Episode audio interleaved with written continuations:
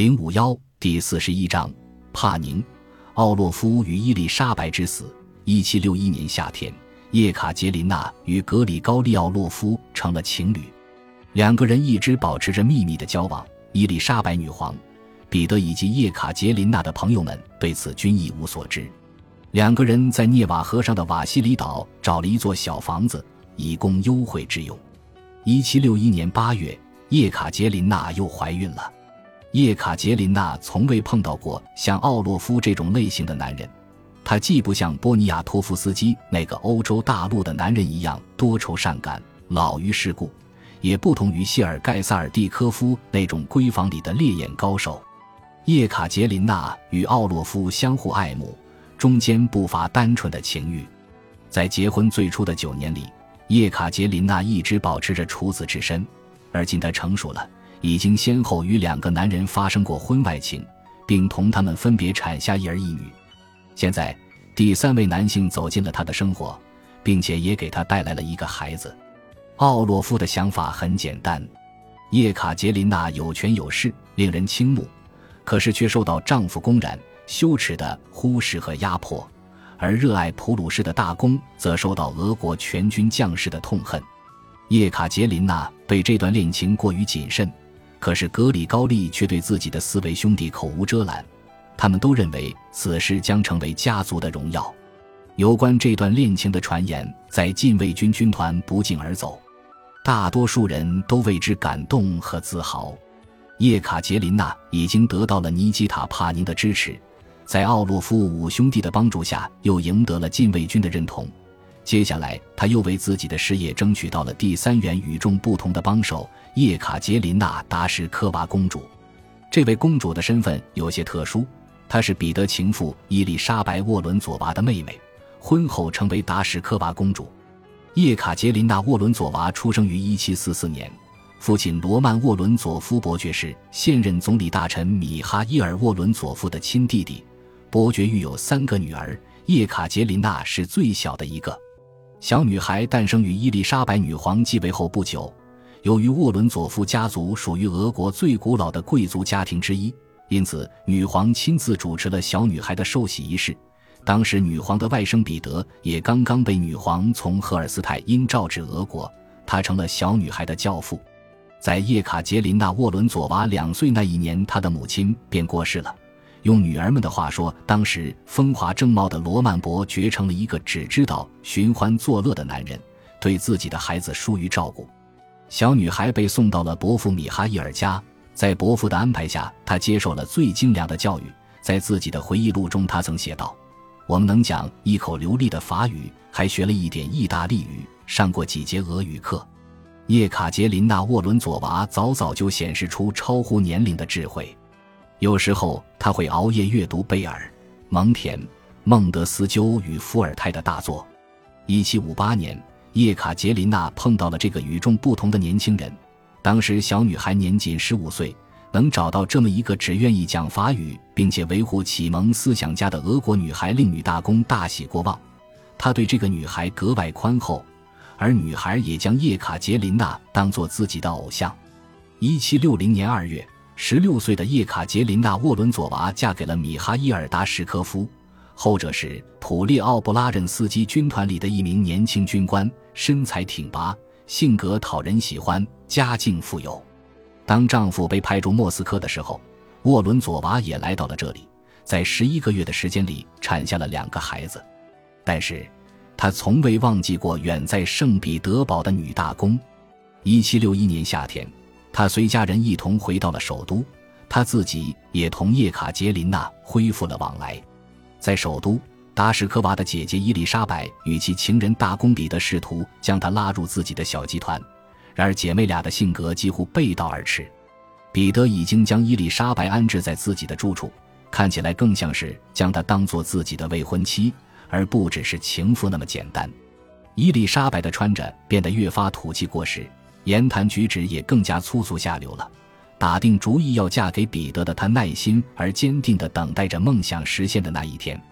与彼得的其他玩物相比，彼得对伊丽莎白的感情是最持久的，而且伊丽莎白还曾想方设法维持住了他们与叶卡捷琳娜及波尼亚托夫斯基之间的四角关系。经年累月，彼得渐渐地意识到，伊丽莎白与自己几乎就是天作之合，他对她已经难以割舍了。在女皇的臣僚面前，达什科娃表现的也与姐姐截然相反。她对锦衣华服丝毫提不起兴趣，也不施粉黛，一谈起话来，总是可以滔滔不绝地说上很久。众人都知道他是一个头脑敏捷、直言不讳的人，并且非常自负。怀揣政治理想的他为人拘谨，他为姐姐的举动感到非常难为情。无论伊丽莎白能否被封后，在叶卡捷琳娜·达什科娃看来，她始终都会保持着公开而不雅的情妇身份。对达什科娃而言，更为糟糕的是，姐姐甚至企图取代她心目中的偶像女大公叶卡捷琳娜。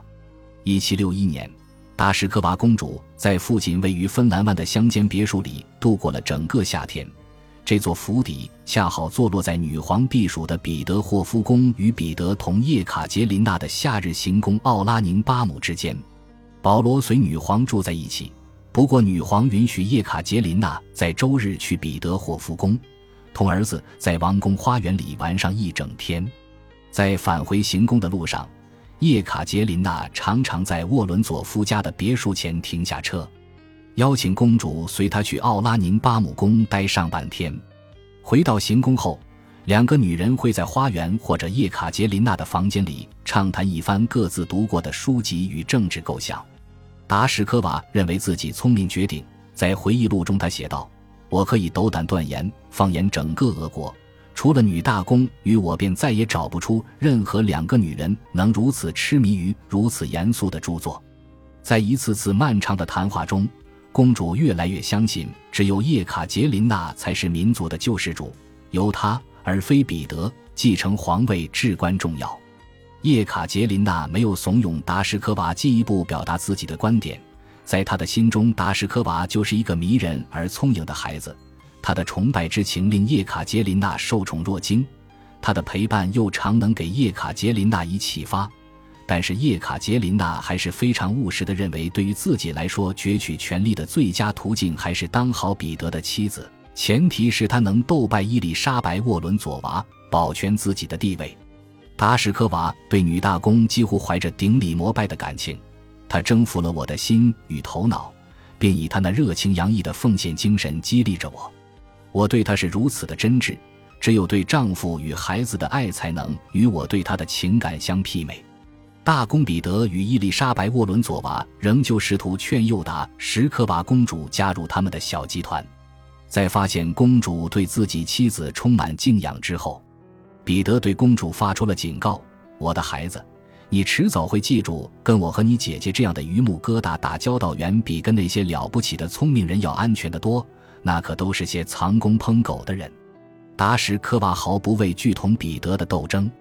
在一次彼得与叶卡捷琳娜双双出席的晚宴上，当时到场的宾客总共有八十位之多。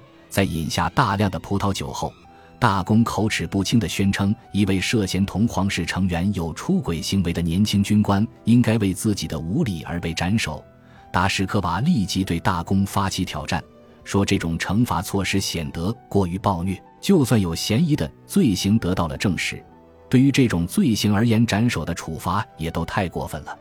你还只是个毛孩子，如果不然，你应该会明白，不处以极刑就等于是在鼓励犯上作乱的行为和各种骚乱事件的出现。但是，先生，达什科娃反击道：“对于几乎所有有幸能同您共进晚餐的宾客来说，这种惩罚在他们生活的时代都是闻所未闻的。正是由于这种情况。”目前才急需整治纪律，你给我把这些话都记下来。你还只是个毛孩子，对这些事情什么都不懂。”大公振振有词地说。赫尔斯泰因的来宾全都陷入了沉默，达什科娃却还继续反驳着彼得先生：“我很乐意承认自己无法理解您的逻辑，但是有一件事情我很明白，那就是您威严的姨母还在世，而且还没退位。”所有人的目光都立即转了过来。先是落在了这位年轻女子的身上，随即又转到了皇太子那里。彼得没有吭声，最后他冲着自己的对手吐了吐舌头。这件事情为达什科娃赢得了不少赞誉，为之感到喜悦的女大公叶卡捷琳娜向他表示了祝贺。消息不胫而走，达什科娃曾说这件事情让他变得声名赫赫。这类事情无不是在进一步的强化着公主对皇太子的鄙视。大公表现出最有失人格的愚昧，自认为是普鲁士国王的手下，令他满怀骄傲。他甚至将其称为我的主公。这种庸俗的自豪感左右着他的行为，他就沉沦在这种情绪中。我知道人民对大公几乎不抱什么希望。达什科娃公主很认同彼得的自我评价：榆木疙瘩。她相信，面对着光彩夺目的女大公，只有榆木疙瘩才会选择她姐姐。彼得承诺将废掉叶卡捷琳娜，迎娶达什科娃的姐姐。